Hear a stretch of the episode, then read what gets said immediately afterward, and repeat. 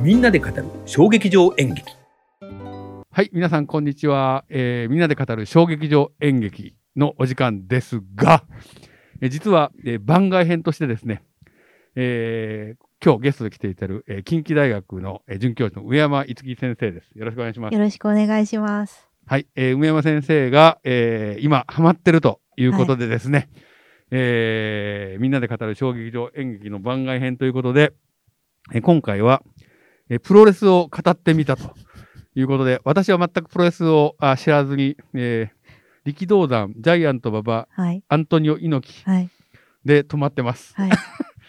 で、あとは、えーさっき梅山さんとも話したんだけど、高校と大学で、えー友達が、あの、学生、学園祭プロレス、学生プロレスっていうのかなあれ、なんてありますよ。が大学って、あの、そういう同好会とかありますプロレスありますで、それで、あの、リング急にできてて、これ何だろうって言ったら、あの、知ってるやつが出るから、同じく、はいおお、何だおとかって、ババアの真似とかするんですよ。はいはいでそれが、あの、高校大学であって、なんか変な、面白いなと思って、はいで、それ以来、あの、ちゃんと見てないんですけどね。はいえーということで、えっ、と、で、今日、えーまあ、う梅山さんが、えっ、と、えーこの、最近、えープロレスにハマってるとはい。いうことで、で、まあ、梅山さんがなぜハマっていったのか、まあ、魅力はどこなのかというようなことを、はい。えーお伺いしたいんですけど、そもそも最初にプロレスを見るきっかけは何だったんでしょうか？はい。え、というか、今日はこれ番外編なので、あの、まだまだハマって急速にプロレスを見たり、知識を吸収してるんですけどまあ半年ぐらいしかまだ経ってないよので。あまりはいちょっとこう、そこまで歴史的なことはふ深掘りできないので、ちょっとご勘弁をという。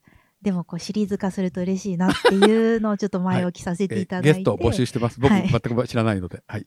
あそれできっかけはすごく個人的なことなんですけど、はいあのうちの旦那さんがきっかけであ、旦那さんプロレス好きなんですか？あの好きで好きでまあ常に見てたってわけじゃないんですけど旦那さん来て喋ってもらったらいいですか？さふ二人で。それどう？でも普通の何の研究者でも何でもないでんですけど。もプロレスファンなんでしょそうですね。それやってみましょうよ、今度ね。はい、えーまあちょっと聞いてみますけど、はい、まあ冗談ですけど。あの、はい。でもそれちょっと面白かったのが、あのまあ私がその野外劇のことを、うん。まあ彼は全然演劇関係の人じゃないんで、はい。あのまだ見に行ったこともない彼に対して、はいこう赤テントっていうのがあってねとか黒テントっていうのがあって、はいはいはい。で赤テントっていうのはその後に新宿梁山泊っていうのが出てきたり、うん。で今空ゼミっていうのがあったりっていうふうに分派していくんだとか、はいはいはいはい。で黒テントはそういう系譜がはいちょっと不明瞭なんだけど、はい。でもちょっとそのアンチテーゼを掲げた局馬館っていうのがあって、はい。あそこから、あのーこう夢一族とか、はい。水族館っていうふうに流れ着くんだよみたいな話を、系統だとうとうと聞かせたんですね。者らしく系統だって。そしたらうん。それを聞いていてえそれってプロレスにすごく似てるよって、っそうなんですか。じゃあもういきなりアングラ演劇とプロレスは似てるっていうところから始まったんだ。ていうふうに言われてで私はちょっとそれまで興味はあったんですけど、なんかん楽しむためにはある程度いろんなこと知らないとねなんか楽しめないんじゃないかって思っていて、はい。ちょっと食わず嫌いでてちょっとか経験しないとねなんかなかなかね、チケットじゃどうやって買うのみたいなところが始まるからね、でまあ、うん。世代的には2000年代にこうはい。20代っていうのは格闘技世代なんですよね。M1 とかも？とかああいうのやつか。はい。あのね。K1 とか、はいはい。ああいう格闘技の世代なんで、はいはい。プロレスがちょっと衰退しちゃってた時期ああそあにその時はプロレスは衰退したんですか？そうなんです。それも後でわかるんですけど、そうなんですね。はい。まあ、そういいう時に学生時代過ごしてたのもあって、あんまり接点もなかったんで、うんうん。あのーまあちょっとそういう見るとかうん。自分で調べるってこともなかったんですよね。うんでそしたらそんなこと思いがけず言われたもんで、なん。えで？じゃあ何が似てるんだろうって、で、うん。そしたらなんかこうあのこの番組面白いから見たらって言って勧められたの番組がっていうのはテレビの番組ですか？えっとアマゾンプライムああアマゾンプライムではい。プロレスのなんかやってるんですか？あのークリームシチューって芸人さんいますよね、あはいはい。の有田さんっていますよね、うんうん、有田さん。有田と週刊プロレスとっていう番組があるんですよ。へあれよくできてまーしてへあのまあく詳しい人には当たり前のことですけど新日本プロレスとーはい。あの全日本プロレスっていう、はい。馬場さんと猪木さんっていうはい。2つの団体からはい。始まるわけですよね。そこまで知ってます。はい。で、そこから それぞれに分派してったり、そこから分かれていってるんだ。はい。してあのへ両者が入り乱れたりとーか、うんうんうんまあそうやって今日に至るんですけど、はいはい。まあ要するにそういう系統があって、イズムが継承されていくっていうのが、はい。すごく似てるんだじゃないかっていうのがうちの旦那さんの主張で、あの、で、それで、まあその有田さんの番組を、うん。全くプロレスってのをあん見たことないのに、なんかその番組をいきなり見始めたんですよ。それは、それ、僕も全然予備知識がないけど、見ても面白い。普通に。あそれがうん私の自分でも不思議なところで、見てもいないのに、しかも映像とかも見せないんですよ。ただひたすら。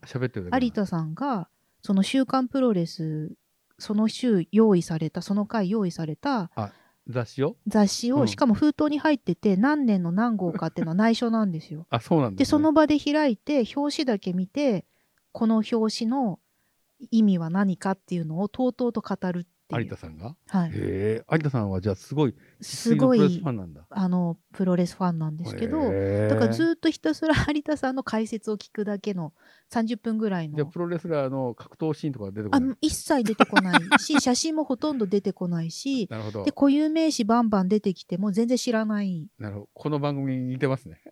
あそうですねあそうですねあそうですねまさに。はいなのになんかすごくお面白いなってへ思ってでまあそれをまあ1ヶ月ぐらいちょっと1ヶ月2ヶ月ぐらい、うんうん。あの年末ぐらいにまあ見てて、うんうん。で年が今年明けてーじゃあ去年の年末っていうことがそうですね。2020年の年末に。はい。なんかそこその時はまだ何も試合とか見たことなくて、はいはいはいまあちょろちょろその番組でプロレスの知識を得ていたっていうぐらいだったんですけどでそれで年明けてあのプロレスファンの新年は1月4日から始まるって聞いたことあります。知らないですね。競馬ファンだったらね、はい。金牌とか。そうですねそうですね。ん。金牌みたいなもんで、あの1.4から始まるって言われてるんですね。で1.4になんかあるんですか？あの新日は東京ドームで2日間でやるんですけど、へその横の後楽園ホールで、あのノアっていうプロレス団体が。はい、で今日私ノアのファンなんであノアの T シャツ着てきたんですけど、あ、ちょっとこれ、あ、あだ見えますね、よく。はい、あノア。これはい。これですねノア。ですねすいません。NOAH。はい。へー。ノアの箱舟のノアなんですけどどあのノアっていう団体が後楽園ホールで、はい。あちょっとこのお水をちょっとこっちにあ、ノアがよく見えますね。はい。はいあのーでやるっていうことあで見で私はその時まだノアのこともあんまり詳しくなくって、うんただそのなんか旦那さんの知り合いのレスラーさんたあ、がだんだんレスラー知り合いがいるんだ。あのい。てでそれでじゃあせっかくだから見に行こうよってうん言って何のそのしあの予備知識もなく、まあ、行ってみたんですよ後楽園ホールも初めてはい。行ってそしたら後楽園ホールってちょっとなんていうんですか？あの北沢タウンホールと北沢タウンホールじゃないですね。あのえっ、とあっちのしあの下北沢のうん。本田劇場とか、うんうん。なんかちょっと雰囲気があ、似てかますよね。ね。はい、古いタイプの小劇場。僕、商店のあの公開録画そこ見に行きました。あそうですよね、うん。やってましたよね。でそのあの客席とかも古いあのギコギコするような感じに、すごくなんかまずそこでグッときあてそこがちょっとノスタルジックな感じだはいったん、だ。あこれは小劇場集がすごいぞ 昭和な感じだぞすごいぞって期待をしていたらなんかあのーその時はまあ1.4で特別だっていうこともあったんですけど、ね。ノアっていう団体に所属してない、まあ、往年の、まあ、本当にレジェンド級あのレスラーがシークレット出演みたいな感じで。その人たちも何一緒にプロレスやるんですか？そうですそうです、へー。だから長谷博とかあの議員をうん。やってた方とか、はいはあのあのでそれで最後のメインで武藤刑事が出てくるんですけど、うん。で私も武藤刑事ぐらいはうん。知ってるんですよね。うんあの神奈月さんがよく真似するじゃないですか。ね。こうやってやる。あので武藤刑事も出てきて、でそういうあの、まあ、長谷博とか越中史郎とか、武藤刑事ってい。う、後々、はい。まあ、そのプロレスの歴史において、はい。なんか重要なあの節目を担ってきた人たちっていうのがずずらずらずらっと出てた回だったんだっていうことが後でわかるんですけど球でね。例えると、本当に、はい。長島とはい。かそういうことですよね。はい。っていうような日に、まあ見れて、で、それでもう一気に火がついちゃったって。気がついた。はい。それは、あれですか、何、何時間ぐらいの、プロレスってよく分かってないんですけど、はい。なんかあ、それも面白いんですよ上演。時間っていうか、なんか、ええええええ1時間とかでやるの？あ ?1 時間それが一本勝負とか、60えっとね結果的には3時間ぐらいになることもあっそれはて、何 ?60 分3本勝負なの？あのーまあ、大体8試合ぐらい用意されるんですよねす。ね。で1試合目とかは割と若手だとかいがこう会場を温めるような感じの前,、まあ、前座みたいなで行くと全然みたいな若手とか、あのジュニアという、まあ、軽い体のこう軽いアクロバティックな選手なんかが第1第2ぐらいに出てくることが多いんですけど、まあ、そのそれは10分とか15分一本勝負とかっていう風になってて短いんですね。ででメインマッチになってくると、無制限とかあの無制限っていうのは時間がないってこと？ないってことですへね。ー。でまあそんなことはなくて終わるんですけどでもあの、てあのカウントダウンが終わった,、とかダウンとかはい、うんってい。うギブアップとかってうん。いうので、でもやっぱ長いと40分とかうん。なってくるんで、うん。で結局全部こうやって見ていくと3時間ぐらいに達することがあってでしかも休憩がないんですね。じゃあ、えっ、と、お客さんはトイレにそうなんですよ。ちょっととそれ困ってい、困るんで、うんプロレスの ちょっと考えていただきたいって思うんですけど、はい。えー休憩がないんです、ね。芝居だったらもう3時間級になったら絶対入れるじゃないですか。そうですよね。そりゃそうです。はい。うんなんですけど、1回も休憩なしで行くんで、うん第4試合ぐらいになると1回ちょっと集中力が切れて、はいぼんやりしちゃうっていうのが最近の悩みなんですけど、はい。そりゃそうだよね。1時間半もね、休,、はい。休憩なしだったらそうなんですよ。へえ。でもその8試合やったら8試合で全部カラーが違うんですよね。カラーってその、えっ、と、試合のカラー。そうですね、うん試合が割とこう、なんていうか、若手が気合だけでぶつかっていって、パッと決まっちゃうようなものもあれば、はいあ、の割とこうく、なんていうんですか、と飛び技みたいなもので、アクロバティックなもので見せるようなタイプの。やつとか、そうですね、あとはヒールのキャラの。はい、うん。で場外乱闘をよくやるようなものがあったり、場外ラントとかもあるんですか？ありますね。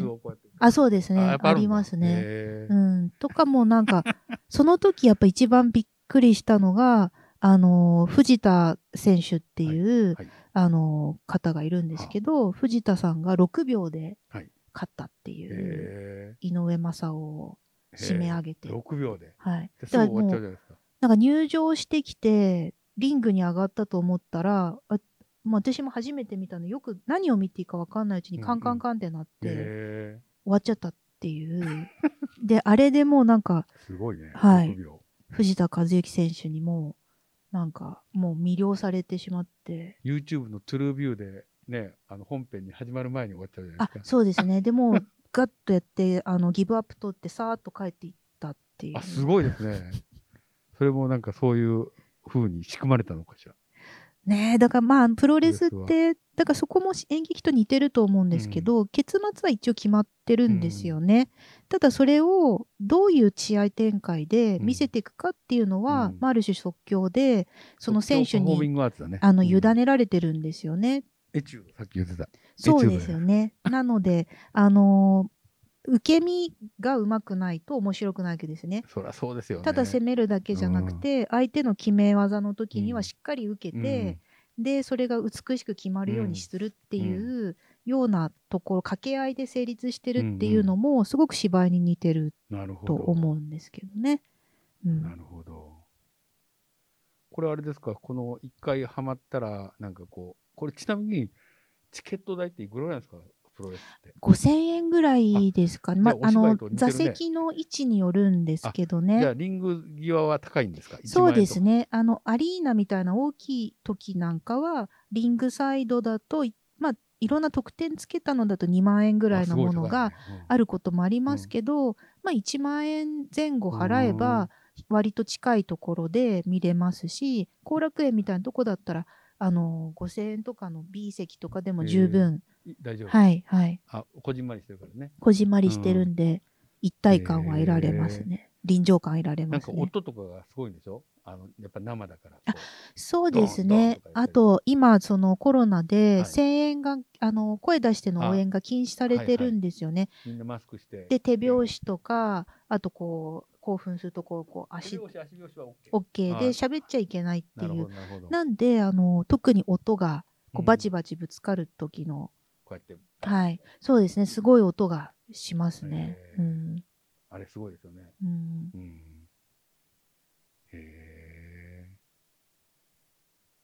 で、この4日に見てから、あの、梅山さんのはい生活に少し変化があったんですか、生活には変化プロレスにが、対するそうですね。で、それで、あの、また、なんていうんですか、その、これもプロレスの私特徴だと思ってるんですけど、プロレスって語りの芸能だと思うんですね。語りの芸能。いやー、それすごい仮説だな。な意味わかんない。なんか見てる人たちのお客さんの解釈の世界だと思うんですよ。ああ、お客さんがこれを見てどう解釈するかってこと。ああ、なるほど。だから、ファンたちは語りたいんですよ。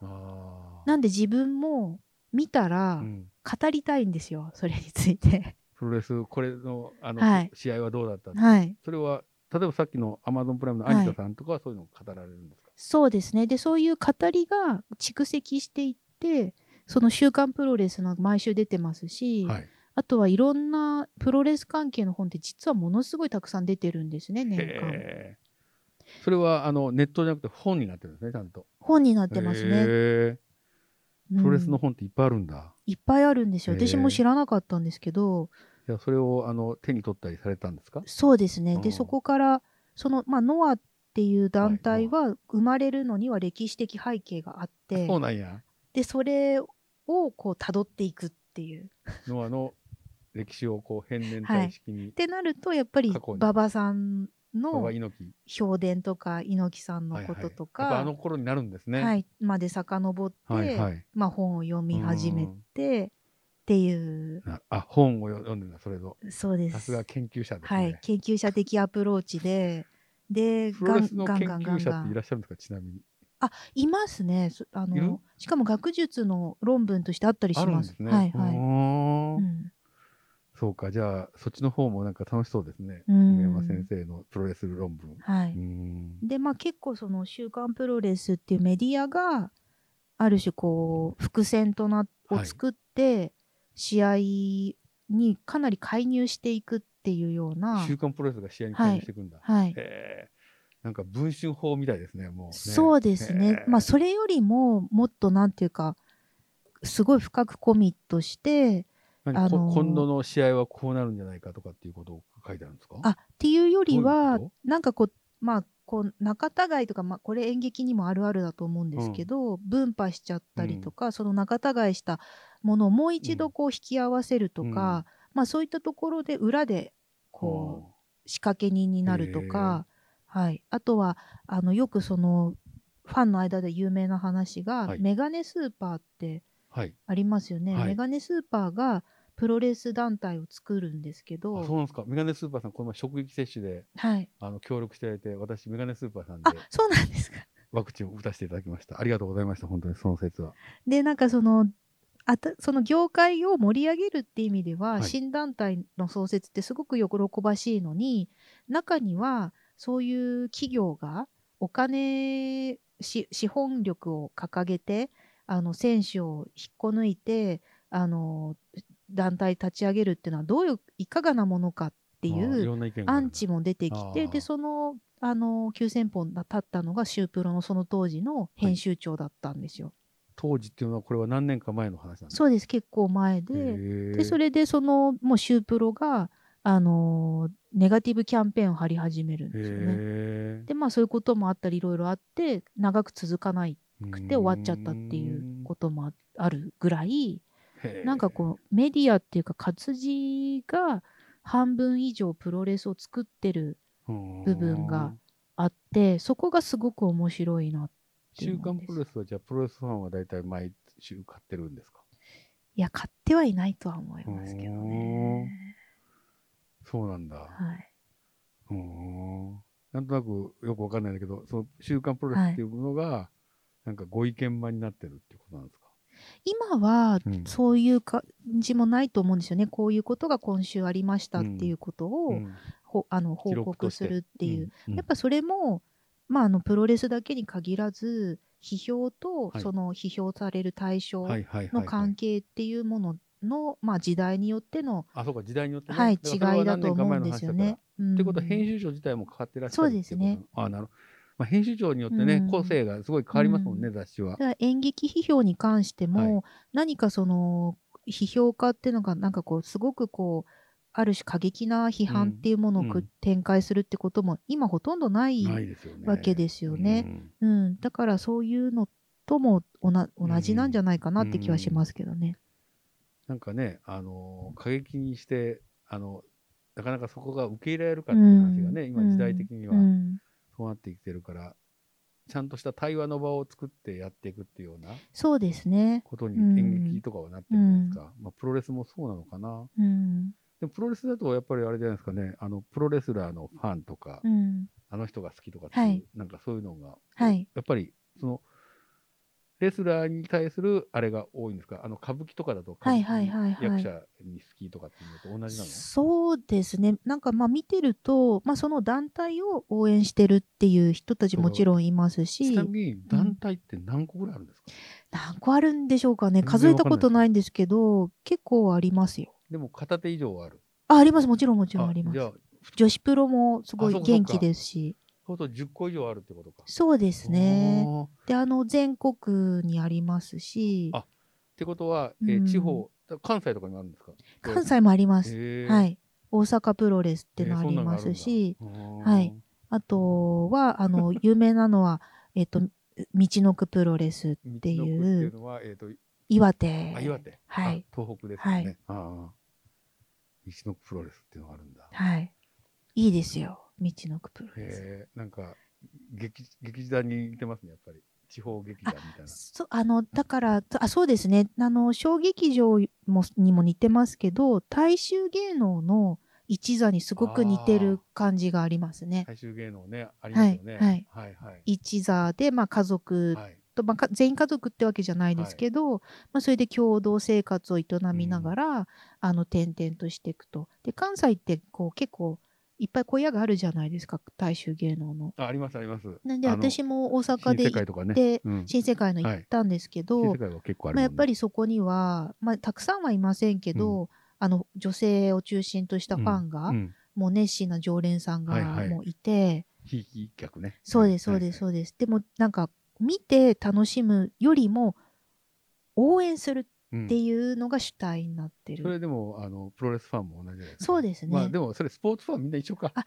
から、すそうですよね。スポーツ観戦の感覚でやっぱプロレスも半分プロあの、ね、スポーツですから、うん。うん。うん。でもなんかこう疑似家族的なその団体として、うん。まあ、あのメンバーが構成されていて、でそのキャラクターっていうものが設定されていて、うんでそれがさまざまなこうあのー火種っていうものがその都度うん。勃発しては、そこでガチガチやっていく、うん。でそれでストーリーができていくっていうようなうん。ところが、まあ面白いところなんですよね。そうそう見てる人はここにストーリーを作っていくわけそうですね。そうですね。なるほど。でそれがもうほとんど毎日のようにこう新日なんかやってたり、あのーしますからあと新日本プロレスは毎日興行っていうか今週は毎日後楽園でやってるいてへでノアはあの、まあ、週末中心にとかうんあとは地方興行も織り交ぜながらあのやってるんですよ。ー地方興行というのはノアの地方興行ってのがあるってこと？ありますあります。じゃあ例えば大阪に行ったりそうですね。大阪行ったり福岡行ったり仙台でやったりっていうのを、まあ、あのしょっちゅうではないんですけど、はやりつつ東京とか神奈川の方だとかって、まあ、やってると、まあ、結局芝居だったら一つの劇団多くて年3本とか2本じゃないですか。はいはい。でもあの人たちはプロレス団体はもうしょっちゅううんうん。戦ってることになるので、うんそうするとそれその時々のなんか試合でたとえ A っていう選手が B っていう選手に勝ったとしても、そのまた逆もすぐ起きるのではいそういうのが全部点とな点としてくさびが打たれつつうん。それが長大なうん。ストーリーになって、大河ドラマになっていくっていう。間軸のストーリーもその一そうな話んですよ。い一話限りのし、はい。そのい一試合だけじゃなくてとか。でそうすると結局そのある、あのー試合が用意された時にこのしあの選手たちってのは10年前にこういうことが因縁としてあってっていう伏線がまた張られたりして。なるほど。そうするとはい。やっぱりあの、こう長くプロレスを見てる人は、はい割とこう未講者っていうかその何、うん先輩になるのかな？そうですね師匠みたいな感じなんですかね？そうですねプロレスの師匠、うんこの話はどういう解釈ですか、はいみたいな感じな。私はまだちょっと浅いんではい。技までわかんないんですよ技の意味まであまた、だけどあの詳しい人が見ると、はい。そのあるメインマッチなんかでそのなんていうんですか、まあ、例えば武藤敬司っていう、はい。ゆまあ、有名な、はい。まあ、天才プロレスラーがいますけど、ムーンサルトプレスっていうのが、まあ、決め技なんですよね。へでそれを、まあ、塩崎豪ってノアの、うん今ちょっと休んでますけど、まあ、あの看板を張ってるようなレスラーがいて、で2人が戦った時に、塩崎がムーンサルトでー決めるっていうことにはすごい深い意味が。あるっていうような。相手の決め技ではい。決められてしまったという。とか、まあ膝がすごく悪くて、うん。で人工関節を武藤敬司入れるんですけど、うん。でそういったことも、まあ、プロレスファンの中では全て共有されてるんですね。はあ。でそういうのを前提としてでも塩崎は絶対膝を攻めないっへていうのはすごい紳士的っていうような評価。でも逆に、はい。あの僕だったらその作る立場としてね、はい。じゃああの膝をばっかり攻めるやつを出してこようとかって。で当然出てくるんですよ。やっぱみんなそれ考えますよね、はいはいはいはい。やっぱ。そうなんですね。でそそれがただ単に膝を攻めてるってだけじゃなくてそこにそれで何が何でも勝っていくっていう なんか闘魂を見ていく見出していくとかなんかそういう技一つとってもそこにバックグラウンドがすごく広がっていてだから知れば知るほど解釈が深くできるっていうところが、まあ、見れば見るほど楽しいプロレスって